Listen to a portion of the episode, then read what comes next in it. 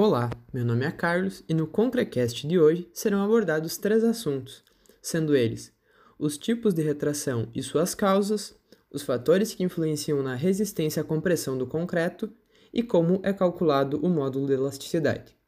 Então, as retrações podem ser divididas em quatro tipos: a retração plástica, a por secagem, a autógena e a térmica. Cada uma dessas possui uma característica específica, conforme explicarei a seguir. Iniciando pela retração plástica, ela ocorre devido à evaporação da água presente no concreto ainda em estado fresco.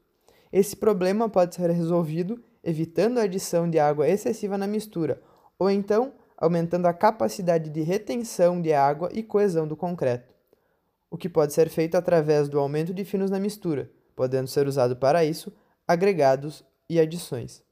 Outra solução é a adição de fibras, como a de polipropileno. A retração por secagem é semelhante à retração plástica, porém, a retração por secagem ocorre devido à evaporação da água capilar presente no concreto em estado endurecido.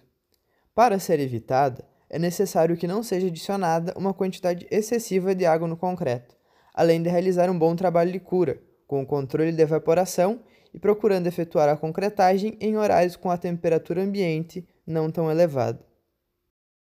A retração autógena ocorre devido à hidratação do cimento, ou seja, a água presente nos poros internos do concreto é utilizada para completar essa hidratação, de modo que onde antes havia água, agora existem poros vazios, o que gera tensões internas e uma diminuição do volume do concreto.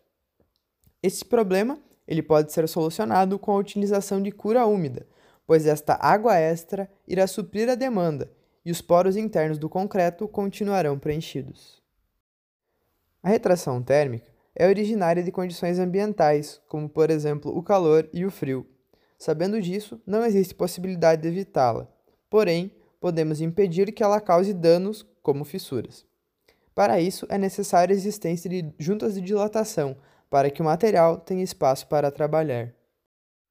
Entrando no nosso segundo assunto, que são os fatores que determinam ou influenciam na resistência à compressão do concreto, sendo eles na execução do ensaio ou no material em si.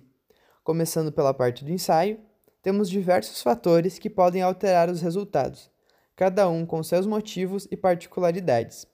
Primeiramente, a velocidade da aplicação da carga pode gerar diferentes resultados, sendo que, se aplicada mais devagar, o corpo de prova terá uma resistência maior.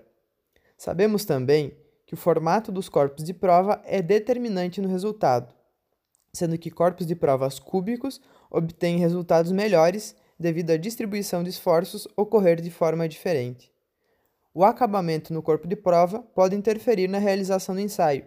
Para isso, é importante que as faces da amostra estejam planas e paralelas.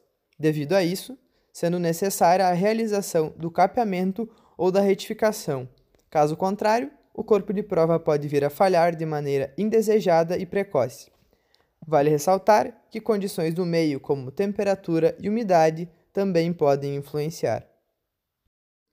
Quanto aos fatores relacionados ao concreto, a principal influência é determinada pela relação água-cimento, lembrando que quanto maior for esta relação, menor será o desempenho.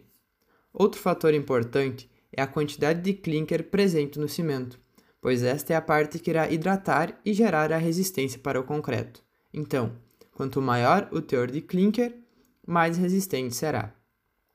A distribuição granulométrica e a forma dos agregados também influenciam no teste de resistência à compressão. Afinal, é necessário que haja uma distribuição uniforme desses para um melhor resultado, além de que exista uma rugosidade suficiente para a pasta se aderir ao agregado. Podemos citar ainda o fato de diferentes curas possuírem diferentes resultados. Isso se deve, conforme falei anteriormente, à criação de tensões internas que podem ser minimizadas com o tipo de cura. Para finalizar, a respeito do módulo de elasticidade, ele é baseado na relação entre a tensão e a deformação ocorrida.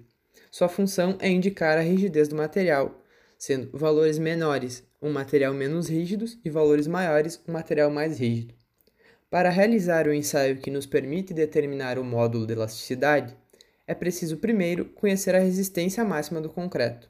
Após isso, São feitos três ciclos com cargas de até 40% da máxima. Para a realização desse ensaio, é utilizado um corpo de prova cilíndrico com anéis em volta, de modo que, conforme vai sendo adicionada a carga, os extensômeros presentes nesses anéis indicam a deformação transversal e longitudinal. Por hoje é isso, obrigado a todos que escutaram e até um próximo episódio.